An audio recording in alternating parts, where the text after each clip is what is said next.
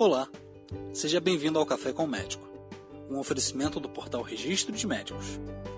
Conteúdo de qualidade, com médicos e convidados especiais. Fique à vontade, prepare o seu café e venha conosco.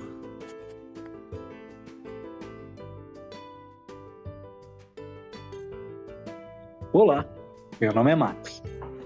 E o nosso convidado especial de hoje é o Dr. Yonder San. O Dr. Yonder é um convidado que está retornando ao nosso podcast. Se você não conhece a gravação que ele fez conosco, dá uma procurada na nossa playlist. Olá, doutor, tudo bem? Oi, Max, boa noite, tudo bem? É um prazer estar aqui de novo. Doutor, o prazer é nosso de estar recebendo o senhor novamente aqui no nosso podcast. Tenho algumas perguntas a fazer para o senhor hoje, porém, antes de fazer as perguntas, posso pedir que o senhor faça um pequeno resumo, uma breve apresentação para aqueles que não conhecem, doutor? Claro, Max, é um prazer. Meu nome é Yonder, eu sou ortopedista e eu fiz uma subespecialização em cirurgia do ombro e cotovelo é, eu trabalho atualmente no Rio de Janeiro, na rede privada e, e pública, e, e, atuo normalmente com medicina desportiva, é, cirurgia do ombro, do cotovelo, trauma, e além daquela parte da acupuntura que a gente já conversou da outra vez. Correto, correto. Nosso podcast com o Dr. Yonder foi falando sobre acupuntura na aplicação da ortopedia. Doutor, o que é o manguito rotador, doutor? Ah, é muito interessante esse assunto, né? O manguito rotador, esse nome tão, tão estranho, né? Ele, Diferente. na verdade. É, pois é, e, e, é tão curioso, e às vezes as pessoas, mas o manguito, manguito, manguito rotador, parece até peça de carro, né? Mas ele, na verdade, é o conjunto dos quatro tendões responsáveis pelo movimento do ombro que é o supraespinhoso, infraespinhoso, redondo menor e o subescapular. Esses quatro tendões, eles, eles fazem forças antagônicas e eles são os responsáveis aí para a gente movimentar o ombro e, e levantar o membro superior. E esses tendões, eles são muito importantes? É, o, o, nosso movimento só é possível por causa desses tendões. Quando a pessoa tem a lesão dos quatro tendões, ela perde o movimento do braço e aí acontece uma coisa que se chama hum. pseudoparalisia, que ela não tem o movimento como se ela tivesse uma paralisia, mas não é algo neurológico. A função neurológica dela, o cérebro, os nervos ou a medula está normal, mas como ela não tem os tendões do braço, ela perde completamente o movimento do membro superior. Então eles são fundamentais para mobilização, para a gente levantar o braço, abrir, fechar, abraçar uma pessoa, Sim, é, qualquer movimento. É um tanto perigoso, né? É, é, é, assim, um tanto importante, né? É, é, é uma lesão muito incapacitante, né? Para o um indivíduo ativo, que dirige, né? trabalha, faz esporte. É, perder os movimentos, mesmo que parcialmente, é muito impactante na, na qualidade de vida, né? Doutor, esse tipo de lesão é muito frequente? É relativamente frequente, Max. É, normalmente, é, classicamente, ela é descrita mais em pessoas acima de 60 anos, que já têm uma maior fragilidade dos tendões, uma atrofia muscular, mas se estima que cerca de 10% das pessoas com 60 anos e 30% das pessoas com mais de 80 anos têm uma lesão do manguito rotador. Hum, é uma, uma quantidade considerável, né? É. é assim, é, assim, por acaso, é, essa lesão é uma lesão de pessoas mais idosas, doutor, ou não?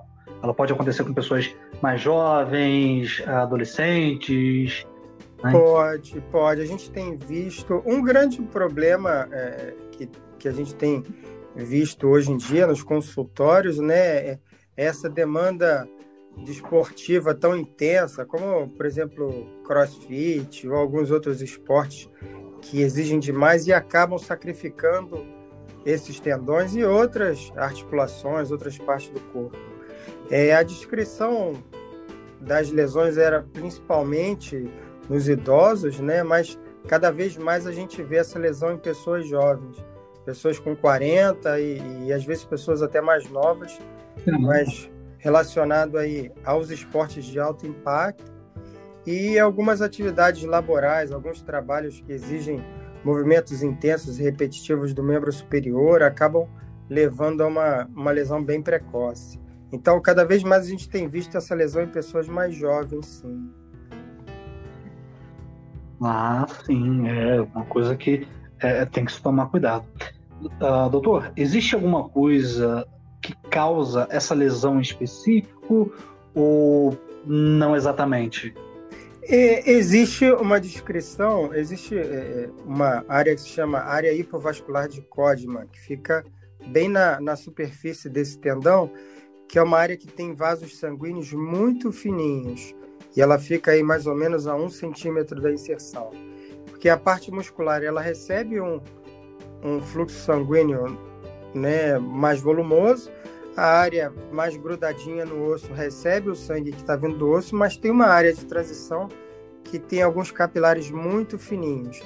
E aí, tabagismo, é, uhum. o colesterol alto, é, problemas de trombose, é, distúrbios hormonais, tudo isso vai fechando esses vasinhos e diminui o sangue que chega lá e vai fragilizando. É, a própria artrose da, da, do espaço subacromial, que é a bordinha ali do acrome da clavícula batendo nesse tendão, vai puindo ele aos pouquinhos também e acaba levando a lesão, ao aparecimento dessa lesão. Sobre as questões de tratamento, doutor, uh, existe alguma espécie de tratamento para esses, esses casos? Ou só é possível resolver com cirurgia?